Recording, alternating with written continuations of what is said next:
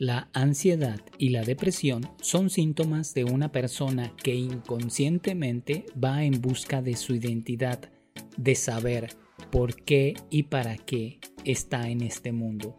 Hoy hablaremos de las diferencias entre la ansiedad y la depresión, así que te invito a escuchar este podcast si estás interesado o interesada en conocer un poco más sobre el tema. Esto es Efecto Conciencia y comenzamos.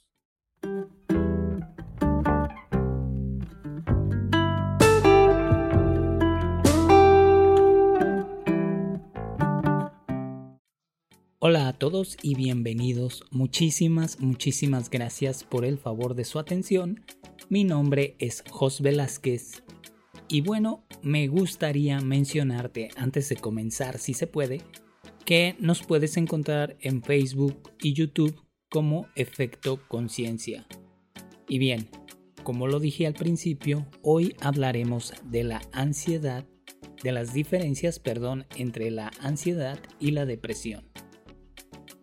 Para comenzar, es importante que sepas que existen diferentes tipos de ansiedad.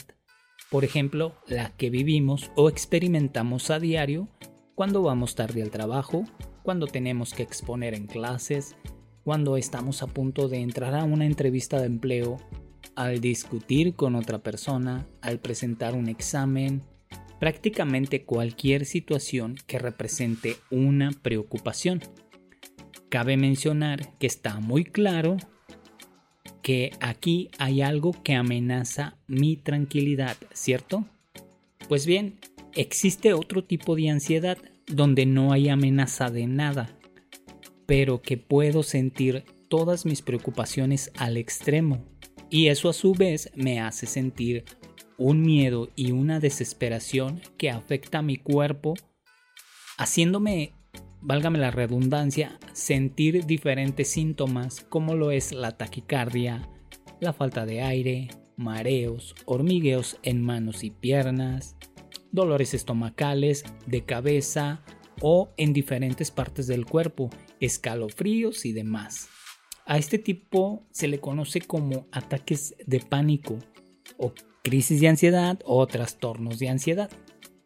Existen también las fobias, como lo son los miedos a las alturas, a las arañas, a los perros, que se originan la mayoría de las veces por traumas, ya sean en la infancia, en la adolescencia, pero que también se pueden presentar en la etapa adulta. Si las crisis de ansiedad no se atienden a tiempo, pueden entorpecer tu vida totalmente, porque llega a un punto en donde ya no puedes salir a trabajar, temes a la soledad y a la compañía, y tu vida se vuelve un caos. Sientes que el peligro puede aparecer en cualquier momento Llegamos a la depresión por medio de la ansiedad. Por esa razón, cuando tú vas a una clínica de salud mental para ser atendido o atendida, te dan tratamiento tanto para la ansiedad como para la depresión. Porque llega un punto en el que piensas que tu vida ya no va a ser la misma y eso en la mayoría de las personas resulta desalentador, por no decir deprimente, ¿verdad?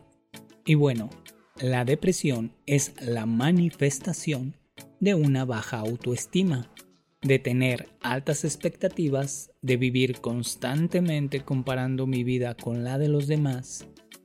La depresión no tiene variantes como la ansiedad, siempre es la misma sensación de un vacío intenso, no sé si te ha pasado que algunas veces te despiertas o incluso antes de acostarte te quedas sentado en la orilla de tu cama pensando en todo lo que no te gusta o en aquello que te gustaría tener para ciertos momentos o para cierta etapa de tu vida.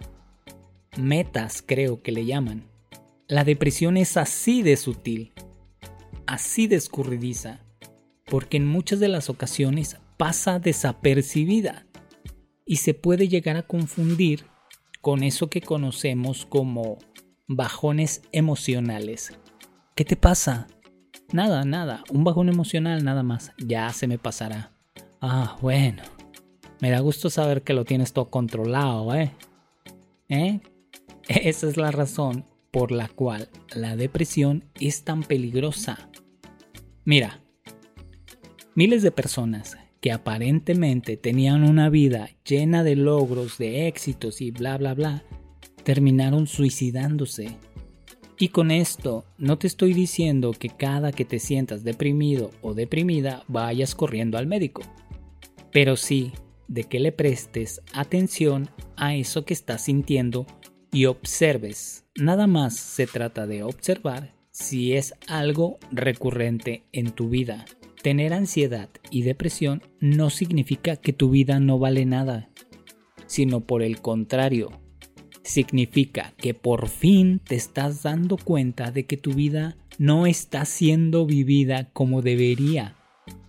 Y esto, lejos de deprimirte, debería de ser una razón más para seguir adelante si estás padeciendo ansiedad y depresión, déjame decirte que ambas tienen un mensaje muy importante que decirte, así que por favor escúchalo.